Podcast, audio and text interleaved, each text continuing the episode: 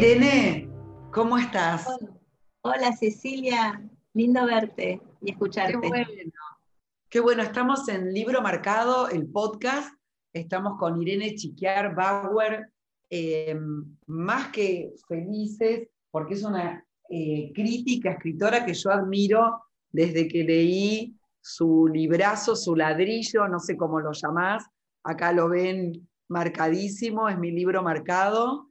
Em, sobre Virginia Woolf. Y bueno, aparte de, una cantidad increíble de actividad eh, hermosa que despliega Irene, hoy estamos en libro marcado que em, Irene, contanos, primero vos marcaste un libro que es el ensayo personal de Victorio Campo, ¿no? Y, ese libro lo ese es mi, nuevo libro, que es este, acá te lo muestro.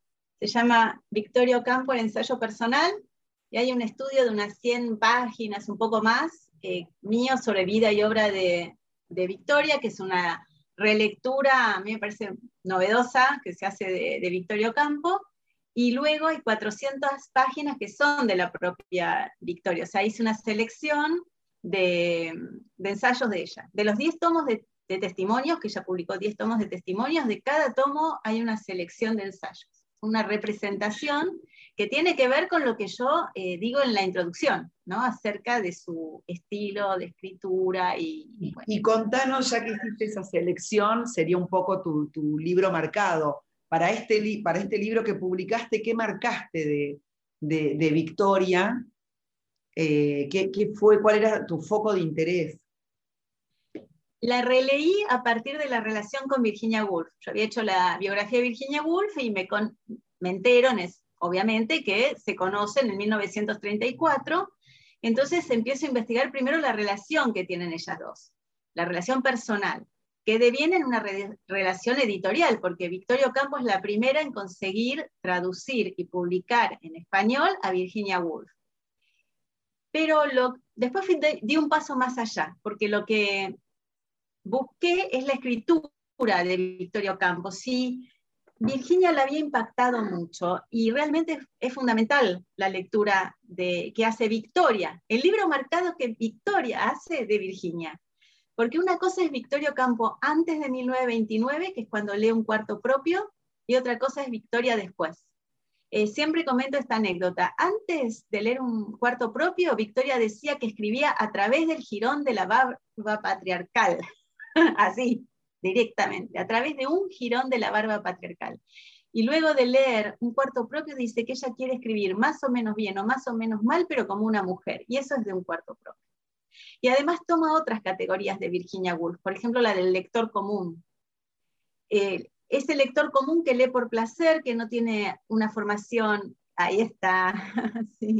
Que no tiene formación no, lo encontré, pero tengo el cuarto propio completamente marcado, porque aparte creo que una cosa que nos interesa a, los a las dos y que tiene que ver con libro marcado y con confesionario, es que en realidad el cuarto propio es un ensayo totalmente personal.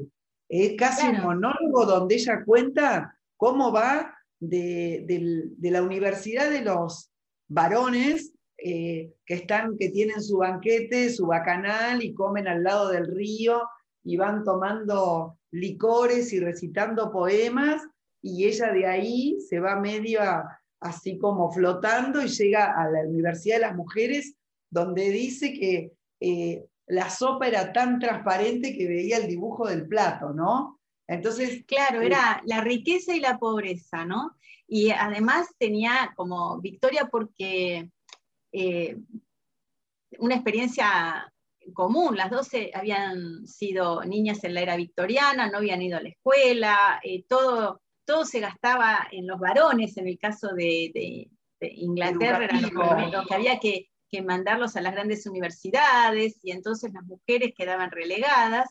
Y en el caso de Victorio Campo, eh, las familias argentinas de su época no habilitaban a las mujeres a las universidades y, no fue ni a la escuela, ¿no? Tuvo también... Claro, pero digamos que, no sé si coincidís, eh, haciendo como una síntesis bastante fuerte, eh, digamos que hay algo de la experiencia personal eh, que es donde ellas se basan para su pensamiento. Claro, a través de todas sus lecturas. Pero... En cuanto al ensayo, totalmente Virginia hace eso, pero además en su narrativa, si uno quiere buscar un tema que atraviese toda la narrativa y ensayística de Virginia Woolf, podría decir que es el pasaje entre la era victoriana y la edad moderna. Es todo, ese tema está en todas partes en su vida, porque es lo que ella tuvo que atravesar. Entonces, Victorio Campos se siente totalmente inspirada, proyectada e identificada en eso. Incluso... Yo creo eh, que nosotras también nos sentimos identificadas, porque hay tan pocas cosas que, o sea, a la vez que parece que se cambió tanto, queda tanto por hacer, ¿no? Queda tanto por cambiar, que nos podemos, no, no, necesariamente lo leemos como, como reliquias de una historia pasada, sino con un montón de elementos que, quizás de otra manera y puestos en otro lugar, igual seguimos padeciendo las mujeres. Sí, totalmente, totalmente. Y por eso eh, también creo que esta, esta lectura que hago de Victorio Campo es una lectura novedosa, porque siempre se, subrayó que ella citaba voces masculinas, por ejemplo. Y lo que muestro es que eso habría que, que tamizarlo, esa opinión y sobre todo teniendo en cuenta los grandes lineamientos que toma de Virginia Woolf, ¿no? De no solamente escribir como una mujer, escriban toda clase de libros. Eh, Virginia Woolf le dice en su momento, escriba su autobiografía, hasta ahora hay pocas autobiografías veraces de mujeres, y Victoria siempre dice que es por eso que él escribió su autobiografía, o también le dice, siga con Dante, porque Victoria le había mostrado ella escribía o intentaba hacer crítica literaria y que había escrito sobre Dante. Y Virginia Woolf le dice, siga con Dante. Y me hace muy feliz que usted escriba eh, crítica y no ficción. Una crítica, estoy segura, eh, aguda, incisiva, que, corta, este, como, bueno, como una, este, como algo afilado y no como una eh, podadora vieja y herrumbosa, ¿no? Entonces, eh, es mucho lo que ella encuentra de estímulo también en esta mujer, ¿no? Y yo creo que se establece una metáfora en lo que es literario matrilineal entre Virginia Woolf y Victorio Campo, que no deja de repetir en toda la vida que su feminismo y, y muchos de sus credos literarios pasan por Virginia Woolf. Lo dice hasta, Virginia Woolf se suicida en 1941 Victoria la sobrevive, fallece recién en 1979 y lo está diciendo en el anteúltimo tomo de testimonios. ¿no? Dice, todo lo que yo tenía que decir sobre feminismo lo dije en mi librito sobre Virginia Woolf. Pero además seguía leyendo feministas, porque Victoria lee Angela Davis, eh, Victoria lee a las feministas de, los años 70, eh, muy grande, ya tenía más de 80 años y estaba leyendo este feminismo nuevo que venía, que llegaba. No, y aparte decís, leía a Angela Davis que estaba con todo eh, el tema de, del racismo y, y, de, y, de, los afroamericanos y toda esa Bueno, Victoria escribe sobre los afroamericanos eh, en su primer viaje a, Nueva York, queda deslumbrada y lo lleva el cineasta, hablando de cineastas, a ese, lo lleva a conocer eh, ese ambiente y él queda deslumbrado y fue gracias a Victoria que, lo conoce. Este, va a ver, eh, escuchar spirituals, va... ¿A quién te refieres que lo conoce? Eh, eh, lo lleva a Victoria ah. a ver el, ambiente negro en, Nueva York, realmente. bueno, este, también ella participó, fue una invitada a los juicios de Nuremberg. Fue la única mujer de Sudamérica invitada a los juicios. También ahí es impresionante. No falta solo decir a lo que estamos diciendo entre líneas, que eh, eh, el, mote o la injusticia con la que fue tratada, ¿no? Eh, claro, porque siempre se la vio como una mecenas, como incluso los mismos que trabajaban muchas veces en Sur, algunos la veían como una mecena a la que había que convencer de que dé dinero para hacer cosas, pero no le respetaban el pensamiento propio, digamos, o las decisiones editoriales propias. Y una de esas decisiones discutidas es Virginia Woolf, porque a Borges, por ejemplo, decía que no, no le interesaba tanto, aunque ella le hace traducir un cuarto propio de Orlando. Hace poco, en, esta misma, en este mismo libro marcado, hablamos con Pedro Mairal de Orlando, que tiene la traducción de Borges, y los dos decimos que em, creo que Funes el Memorioso nos pareció con, eh, no te digo citas tal cual, pero que, em, que Virginia Woolf fue una gran influencia sobre, sobre Borges. Bueno, el, último...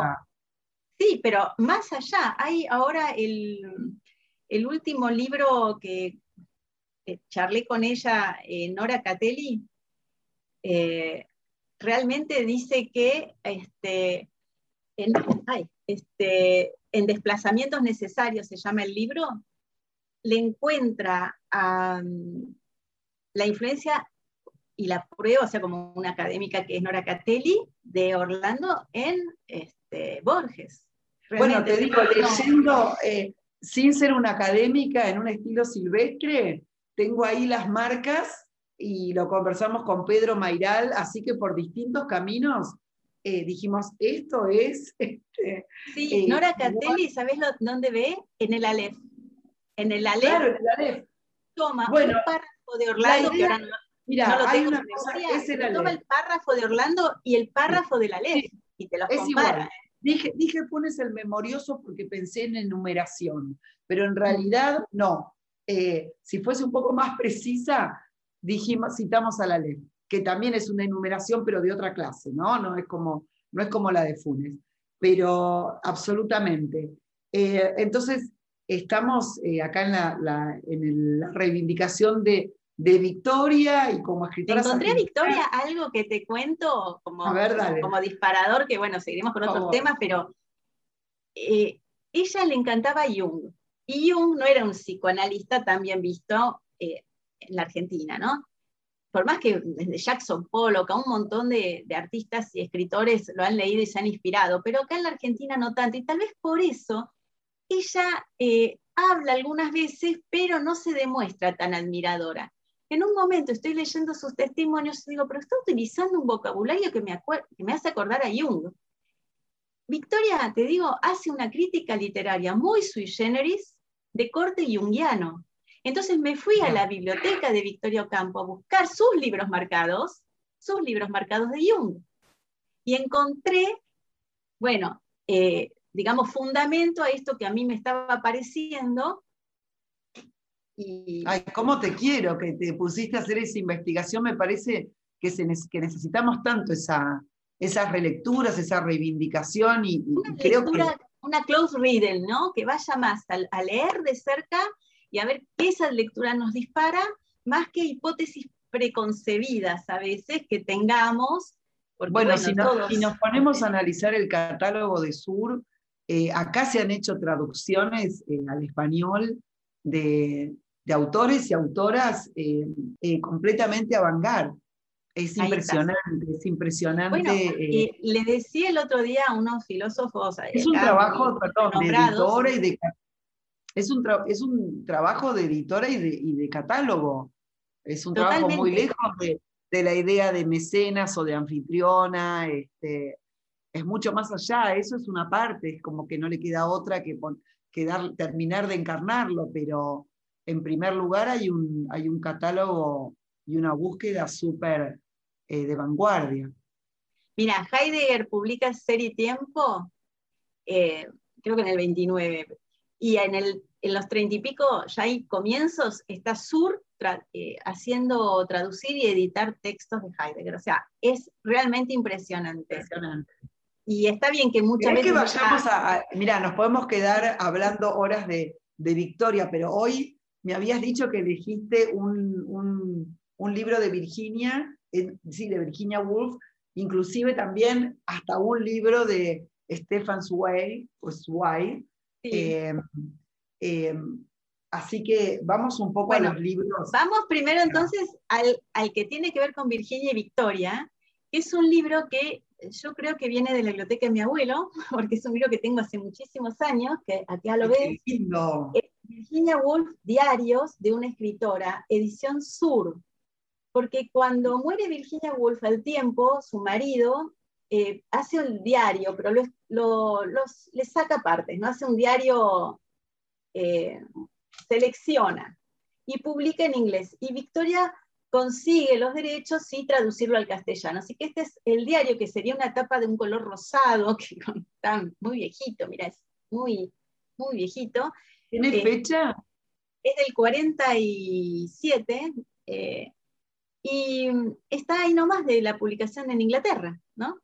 Y lo que también te quería comentar es que Victoria lo critica al marido de Virginia Woolf, porque dice que este diario está expurgado y que capaz nos falta la parte más interesante, y tiene razón, porque Leonard Woolf en ese momento decía, bueno, hay mucha gente de los que Virginia habla que están vivos, se van a ofender si, si ponemos los diarios completos, va a haber un flor de lío. Entonces, él hace un diario que lo llama Diario de una escritora, sacando muchas partes de la vida íntima y dejando este diario que Victoria califica expurgado, pero que igual obviamente lo publica.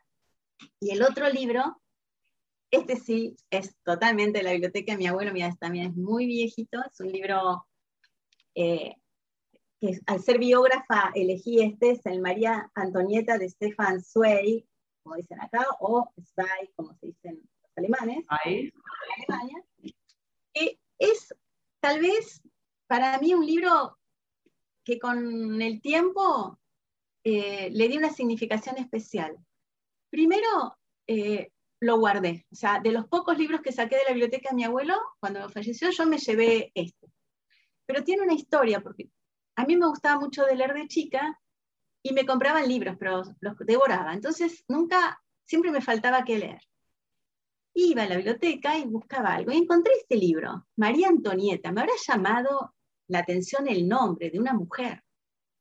Y me lo puse a leer. Y vino un adulto de casa, no recuerdo quién, y me dijo, no, esto no es para vos. Me lo sacó. Lo puso en un estante alto. Cuando dormía en la siesta, yo me subí a una silla y iba a buscar el estante alto. Libro, obviamente. ¿Por qué no es para mí? ¿Qué era lo que había ahí que no era para mí? Con los años, como te decía, me convierto en, biógrafa. Entonces es muy significativo en este momento, retrospectivamente, haber querido buscar este libro de chica. Y mm, lo que hace Stefan Zweig, que era un representante de la cultura europea, de, esa idea que tenía del iluminismo todavía, que era eh, guiados por la, la razón, por la belleza, porque creían todavía que el ser humano por, por esa vía iba a alcanzar una superación. Eh, Stefan Zweig es un representante también de lo que eh, Virginia Woolf y Victorio Campo veían como una necesidad, ¿no? de llegar a, ese nivel, digamos, cultural, eh,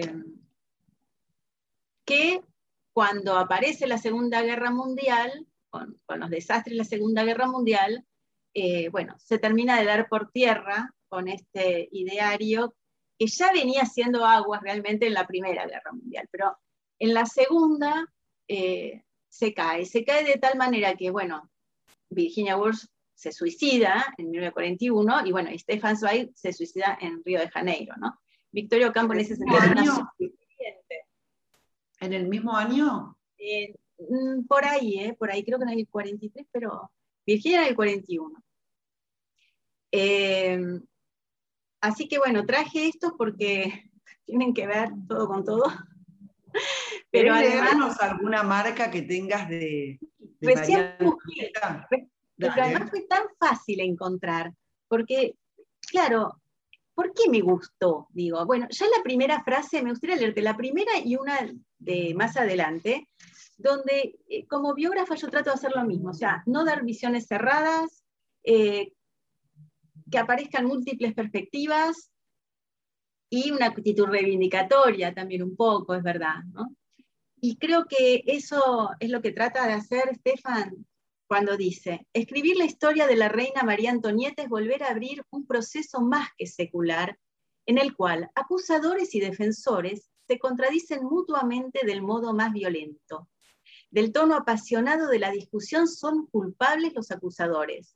Para herir a la realeza, la revolución tenía que atacar a la reina, y en la reina a la mujer.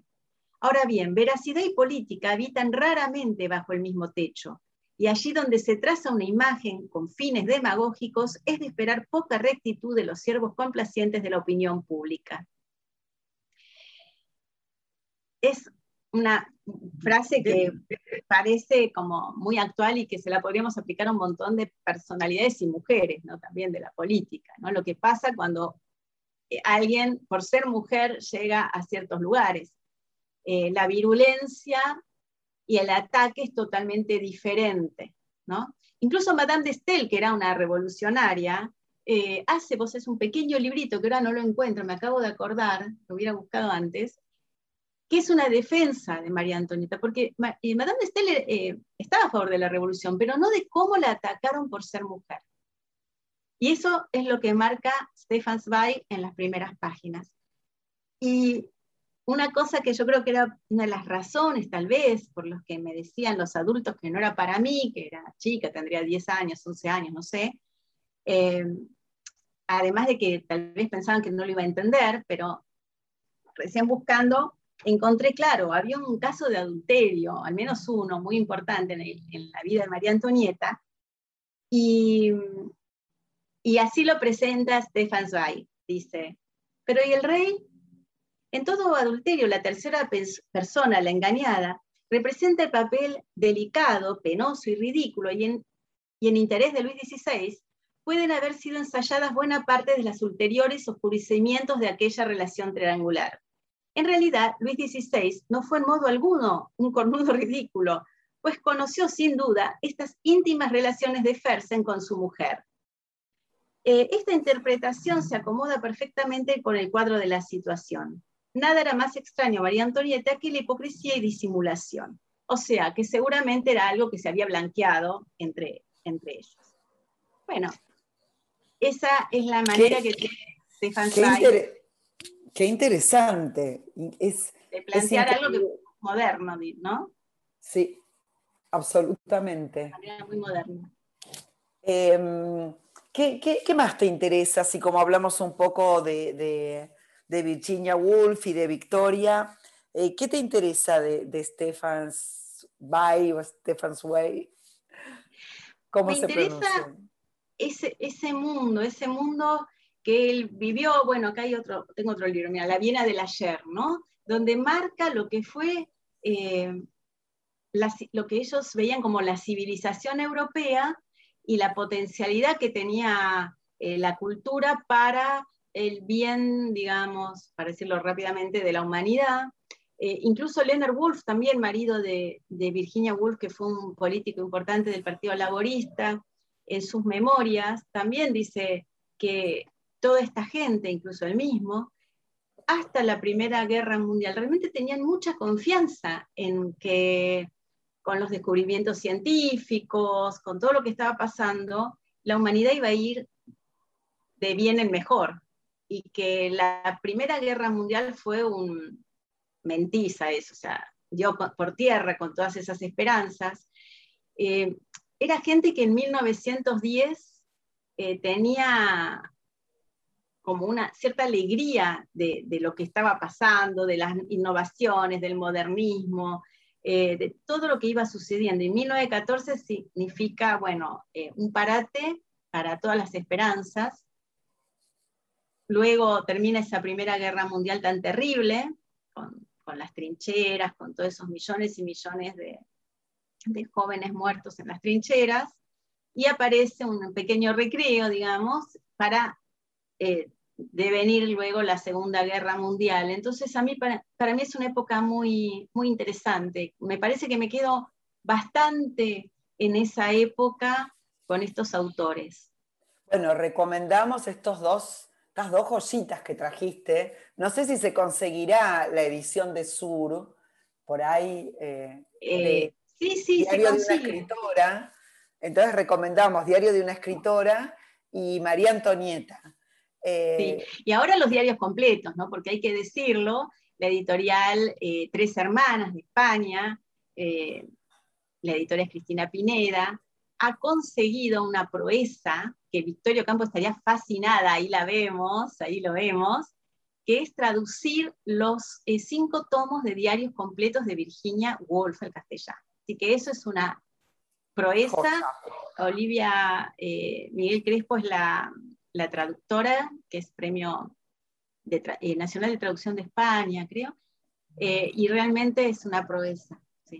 Bueno, ahora nos toca una sección nueva que vamos a poner en, libro marcado, que inauguramos esta, esta, tarde, noche, mañana, cuando lo estén escuchando, con Corinere Chiquiar Bauer, que es también este, novedades y recomendaciones. Entonces, este, Irene, no sé si estás con ganas, después voy a, vamos charlando un poco más de libros, porque es tanto y, tan bueno todo lo que, lo que está saliendo que teníamos ganas de, poder también hablar de otros libros. Bueno, dale. Yo vengo de España, ¿no? Hace un dale. poquito tiempo estuve allí, estuve así también haciendo unas cuestiones de, también de trabajo y de presentación, y traje este libro de Patricio Pron, que no es tan, tan nuevo, pero que lo estoy leyendo con mucho interés, El mundo sin las personas que lo afean y lo arruinan. Me encantó. Es, buenísimo, Patricio Pron. Recién estaba arreglando mi biblioteca y justo encontré uno también de Patricio Pron que también lo tengo ahí para leer, que me encanta el libro que se llama eh, Lo que está y no se usa nos fulminará, que es una, eh, es una línea de, un tema eh, de pescado rabioso, de Spinetta. ¿Y qué más, Irene? bueno, ese me encanta y estoy también con un, con un, este, un cuento que las ideas que tiene está ambientada en Alemania, él también ambienta bastante allí, así que también tendría que ver un poco bueno, Patricio Pron, eh, creo que, no sé si hizo un doctorado en una universidad alemana y, vivió un tiempo eh, En, el interior, no, en, el interior, en las entrañas de Alemania. Sí, y tiene ese libro tan interesante sobre, bueno, el filósofo este que está en paralelo a Heidegger, ese libro también me, gustó mucho. ¿Cuál libro? Este, eh, el, eh, ¿Cuál es? Mañana tenemos otro. No, el que es el, que tiene, mm, eh, que pone en relación a, un filósofo este, en la época de Heidegger. Y sí. él tiene, creo que es doctor en filología hispánica en la Universidad de Göttingen, algo así. Sí. bueno, muy interesante, vive, allí. Y luego tengo, tengo, vive allí quiere decir en España, ¿no? Por eso, eh, eh, bueno, me traje varios libros de él en este momento. Igual aquí se consiguen, se consiguen. Y los otros libros que traje, eh, ahí sí, para seguir no en el terreno de la ficción. Nos quedan cinco minutos, así que vamos más rápido. Bárbaro. Biblioteca Feminista de Florencia Bate. De Flora Bate, genial. Ellas lo pensaron antes, filósofas excluidas de la historia de María Luisa Femenía. Espectaculares esos dos libros. Yo estuve el domingo en la presentación, eh, perdón, el sábado, de la suerte de Paula Jiménez España, eh, que me encanta como poeta y en este momento que también acaba de ganar el Cervantes y yo ya venía totalmente fascinada y entregada a la poeta uruguaya Cristina Perry Rossi, eh, uno de los, de los poemas que nos leyó eh, la presentó la escritora Mercedes Araujo y poeta también, que, que, con una presentación bellísima y uno de los poemas que ella leyó me hizo acordar a, Cristina Peri Rossi, que decir eso para mí es decir todo, así que eh, vamos con la suerte. Y ahí el editor de Caleta Olivia, que tiene un catálogo fabuloso, em, me dio este libro porque sabe que soy fan de Fabián Casas también. Envíame tus poemas y te enviaré los míos. A mí me encanta ese high and low que tiene, que tiene Fabián, cómo va de la calle a la biblioteca, hablando de diarios, el diario pinchado de Mercedes Jalfón, ya salió, también es en Alemania, volviendo a Alemania, una visita que ella hace a una pareja de editorial Entropía. Eh, esta novedad de eh, Ana Ojeda, Seda Metamorfa, que todavía no leí, pero para, para los que no leyeron su, libro anterior, eh, es, una cosa de, de, locos cómo escribe, o de loques, cómo escribe Vikinga Bonsai, cómo escribe tomando el vocabulario de la calle. Este, y bueno, por supuesto, acá apoyando eh, lo que, todo lo que dice Irene, el libro de ensayo personal de, Victorio Campo, todas las relaciones que hace, que hace Irene entre, entre Victoria y Virginia nos, da, nos iluminan a las dos, así que vamos con, este otro libro que me encanta. Hermoso.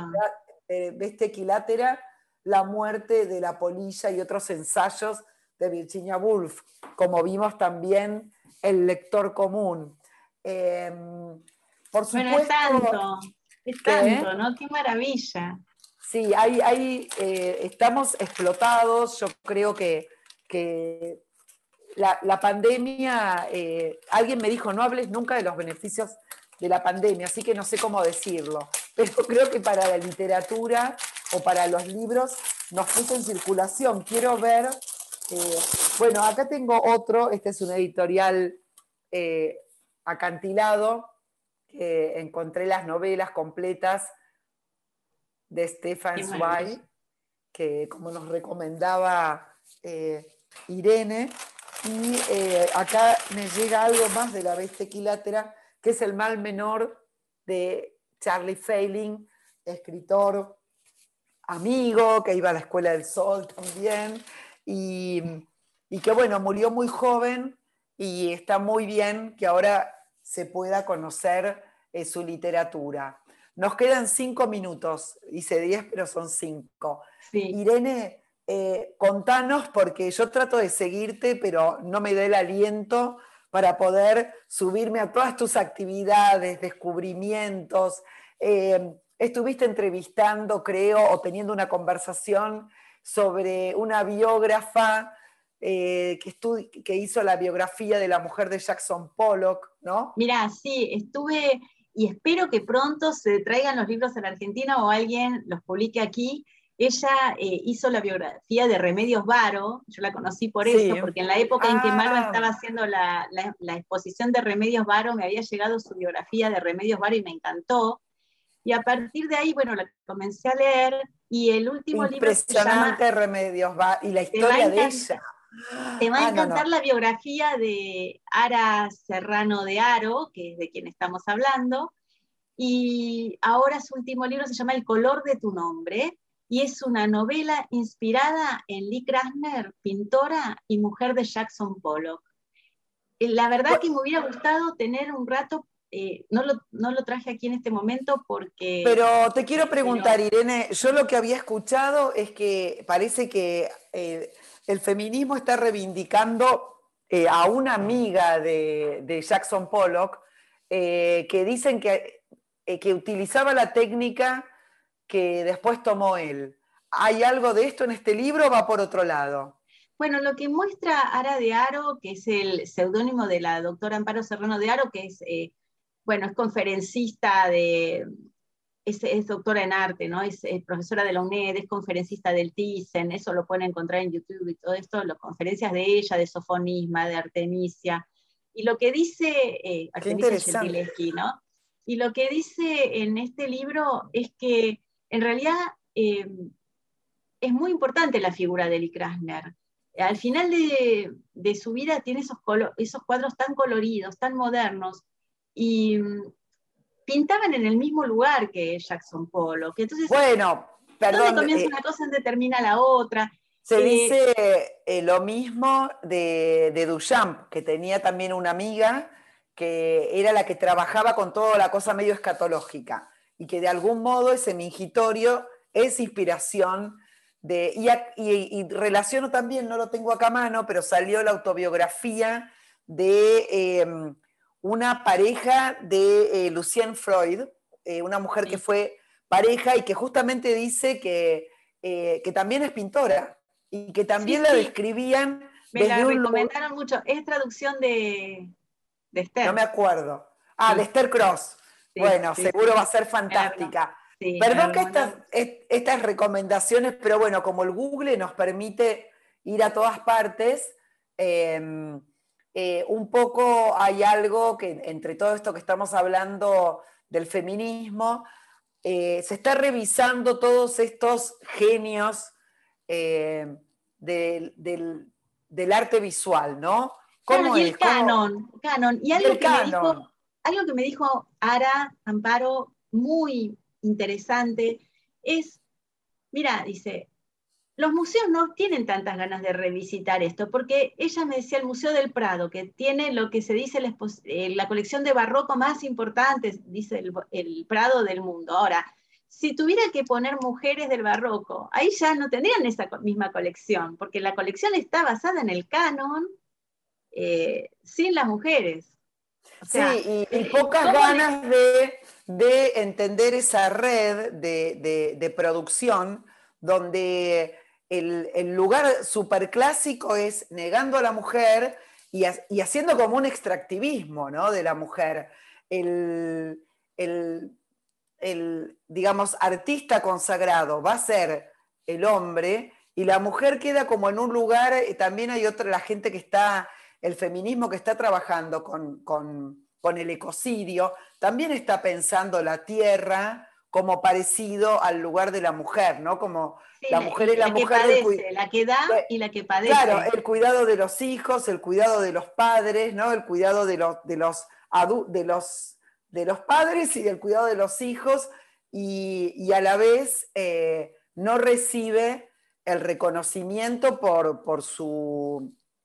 Por lo que es. Pero también esto que ella decía de que si en un museo la, el archivo de ese museo, la colección de ese museo no tiene mujeres, el barroco sin mujeres, digamos, entonces, ¿cómo puede seguir sosteniendo que es la mejor colección si incorporamos a las mujeres al canon? Entonces, todo se ve cuestionado, todo se ve cuestionado al volver a repensar todo esto que estamos pensando, por suerte, en estos momentos.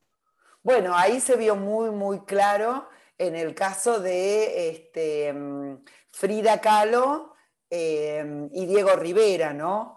y en el eh, caso eh, reciente de la hermosa exposición que se llamó El Canon Accidental en el Museo Nacional de Bellas Artes, que eh, curó Georgina Guzmán, y vimos esas obras maravillosas que nunca se habían visto, que realmente les recomiendo mucho el catálogo de la obra, porque, de esa exposición, porque ya la exposición lamentablemente la bajaron, tendría que ver Pero es un, es un poco, es un poco como vos decís, ¿no? Al decir, bueno, puede haber muchísima gente que le guste mucho más la obra de Frida Kahlo que la de Diego Rivera, entonces eso empieza a resquebrajar el canon y, este, y me dejas picando para que recomiende, creo que va por la décima edición, em, el libro de Andrea Junta, Feminismo y Arte, que sacó siglo XXI, donde también hay un montón de casos, creo que figura, no sé si el de Jackson Pollock, pero sí el de, el de Duchamp, el de Marcel Duchamp, y de quién, de quién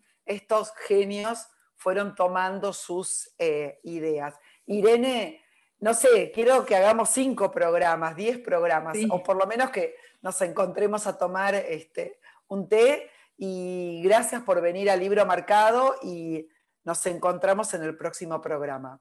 Gracias, seguimos conversando.